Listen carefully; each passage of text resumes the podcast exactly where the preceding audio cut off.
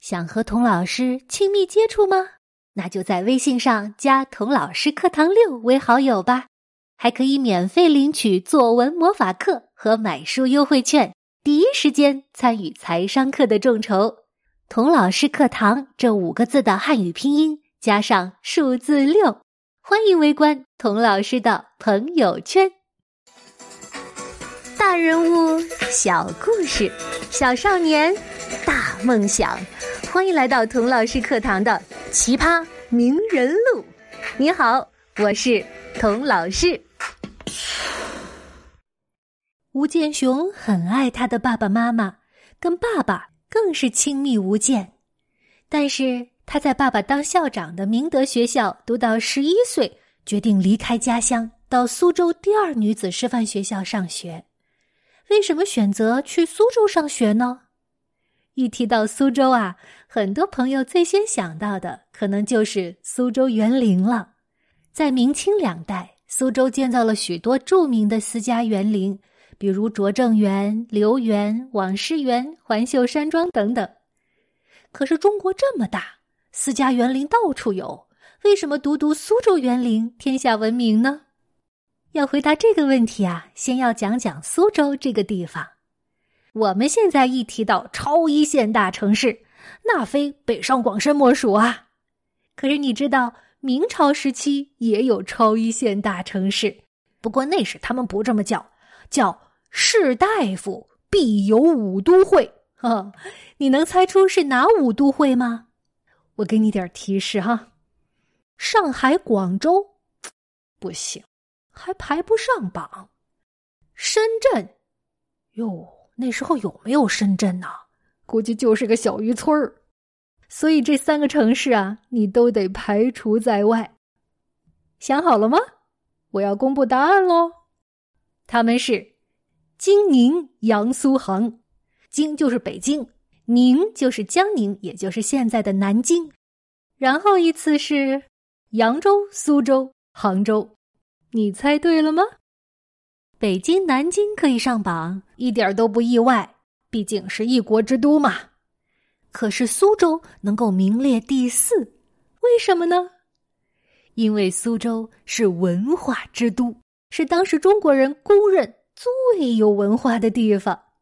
我给你一个数据，你就明白了：明清两代全国共出状元两百零四名，苏州一地就贡献了三十四名状元。足足占了六分之一，所以苏州籍的名相重臣蔚为大官。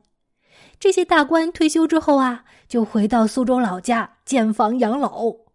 他们建的园林和北京的皇家园林或者扬州的盐商园林不同，更体现出士大夫的精致典雅的情趣，自成一格。我有一年有机会夜游拙政园，在园子里啊听水上凉亭的乐工吹笛子，哎呦，也附庸风雅了一回，真是非常美妙的体会。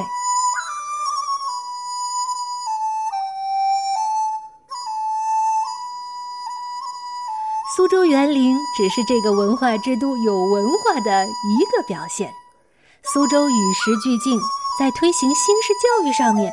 也走在全国的前面，在清朝光绪年间，苏州就建立了第一所私立女学堂和师范学堂。到吴建雄申请学校的时候啊，苏州最有影响的新式女校，一所是私立的振华女校，一所是公立的女子第二师范学校，简称女二师。女二师的首任校长是杨达全女士，她是苏州第一个女校长。而学校的教务主任呢是个海归，他刚从日本东京高等师范学校毕业归国，他叫杨英瑜，是著名作家杨绛的姑妈。后来杨英瑜去到北京，成为中国历史上第一个女大学校长。女二师成立第一年招进来的首批学生当中，有个女孩叫张幼仪，十五岁的她还没有完成学业呢。就奉父母之命、媒妁之言，不得不离开学校，嫁到杭州，成为诗人徐志摩的太太。可惜徐志摩不喜欢家里为他安排的这个太太，两个人呢最终离婚了。据说他们的离婚是中国历史上依据民法的第一桩文明离婚案。离开徐志摩之后，张幼仪经过自己的努力奋斗，成为非常有成就的银行家和企业家。你看，当时的中国人就是这样，在古代和现代之间不停的摸索徘徊。找到属于自己的人生道路的，这样一所名校当然不容易考进去。据说吴建雄考女二试那一年，一共有一万名学生参加了入学考试。你猜吴建雄考了第几名啊？第九名。他因此获得了师范生的资格，学费、住宿费全免。吴建雄在女二师里学些什么呢？我还真找到了一张女二师民国十一年，也就是吴建雄入学前一年的课程表，上面写着：师范所授学科为修身、教育、国文、习字、历史地理、数学博物、物理化学、图画手工、家事园艺、缝纫、英语、乐歌、体操，嚯，一共十八门，真正的德智体美劳全面发展。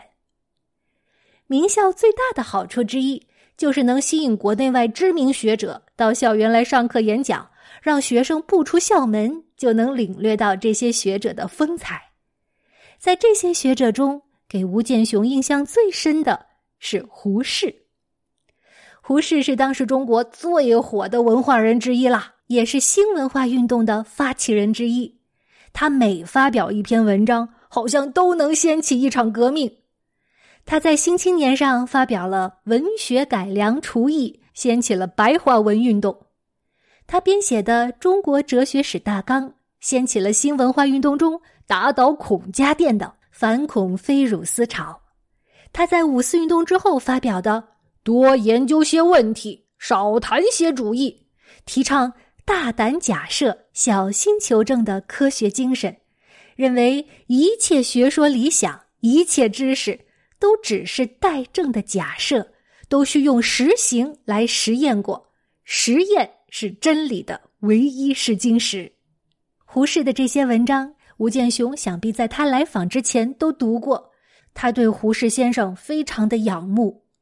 校长知道吴建雄的文章写得好，又对胡适很崇拜，就对他说：“建雄啊，你喜欢胡先生的思想和文章。”这一次他来我们学校演讲，就由你来做演讲记录好了。吴建雄郑重其事的接下了这份任务。胡适先生演讲的题目是《摩登的妇女》，讲的不是妇女穿衣服要摩登哈，而是讲妇女怎么样走出旧的传统，做一个思想上的摩登妇女。吴建雄特别记得胡适先生在演讲中举的一个例子。他说：“如果一个孤寡老太太穷得不得了，只能以捡垃圾为生，如果她无意间在垃圾堆里找到钱或者有价值的东西，她很有可能是不会送还给主人的。但是，我们能批评这位老太太没有道德吗？不能啊，同学们，道德标准是和生活水准有关系的。”胡适这种用经济学的角度观察人性的方法，给吴建雄很大的启发。他听了不过瘾，打听到胡适第二天会到附近的东吴大学去演讲，就约了同学专门跑去再听一次，就像现在的粉丝追星一样。这些名学者带来的新思想，开拓了少年建雄的思维和视野。他发现这个世界。比他想象的还要大，他兴奋极了，等不及在知识的王国里走得更远。接下来他会去哪儿呢？我们下一集再见吧。